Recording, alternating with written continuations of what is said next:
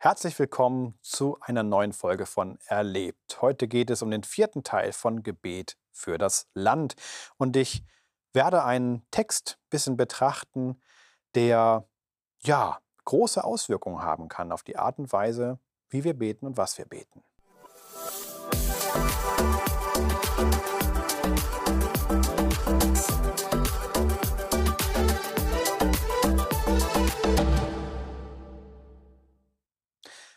Der Bibeltext, um den es heute geht, steht im Römerbrief Kapitel 13. Ein viel diskutiertes Kapitel.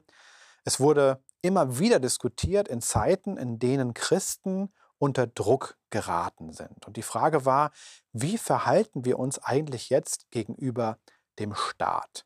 Römer 13 wurde zum Beispiel in Deutschland sehr stark diskutiert unter den Pfarrern im Pfarrernotbund, später der bekennenden Kirche im Dritten Reich. Da wurde gefragt, okay, wenn wir jetzt ein Regime haben, das aus unserer Sicht ein Unrechtsregime ist, müssen wir ihm auch Gehorsam und Folge leisten? Und vielleicht betrifft dich das nicht, aber immer wieder hört man davon oder trifft auch die eine oder andere Person, die arge Bauchschmerzen hat mit der Art und Weise, wie hier quasi Grundrechte ausgehebelt werden oder Freiheitsbeschränkungen vorgenommen werden. Und das alles im Namen einer Pandemie, die noch gar nicht groß erforscht ist, dass Leute geimpft werden sollen, die vielleicht gar nicht geimpft werden wollen und dass wir zwar keine Impfpflicht haben, aber es fast so dargestellt wird.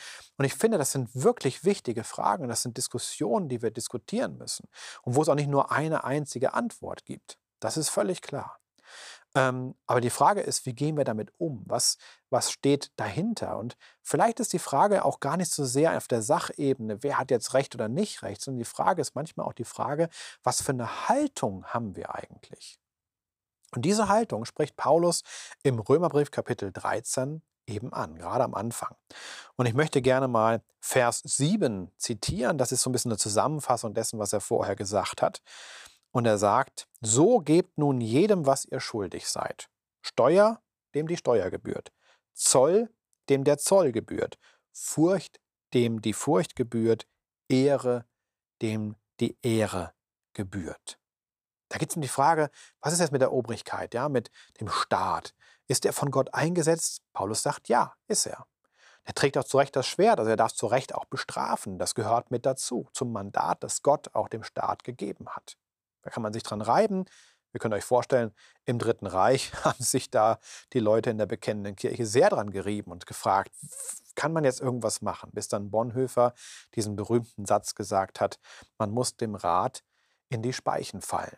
Es gibt manchmal den Punkt, wo man selbst sozusagen unter die Räder kommt, um Größeres zu, Schlimmeres zu verhindern. Spannende Frage. Aber darum soll es jetzt hier nicht gehen, sondern die Frage, wie beten wir eigentlich im Moment für unser Land, für die Obrigkeit und haben wir im Blick, dass sie unser Gebet auch braucht? Und das in dem Maße, wo wir Gott auch ehren, dass wir ihn auch dadurch ehren, dass wir für die Obrigkeit beten, für den Staat beten, für Leute, die Verantwortung tragen. Manche Christen tun sich mit dieser Sache wirklich schwer, weil sie sagen, ich stimme jetzt politisch nicht mit dem und dem überein, ich finde die, die Entscheidung blöd, aber ganz ehrlich, wenn du Politiker wärst und zu entscheiden hättest, wie Sachen laufen, bin ich sicher, dass es auch eine Menge Leute gäbe, die sagen würden, das ist aber Mist. Ja, das musst du anders machen. Das geht ja gar nicht. Also, ich glaube, es ist gar nicht möglich, so zu regieren, dass alle sagen, jawohl, so muss es sein. Wunderbar, gehen wir mit. Es gibt immer auch ein bisschen Opposition. Es gibt immer wieder auch Fehler, die gemacht werden. Es gibt Dinge, die nicht gut laufen. Am Anfang der Pandemie hat auch Jens Spahn mal gesagt, am Ende werden wir uns auch einiges verzeihen müssen, ja, weil wir auch Fehler machen. Das ist so. Die Frage ist, begleiten wir als Christen diesen ganzen Prozess eben auch im Gebet, jetzt auch am Ausgang der Pandemie.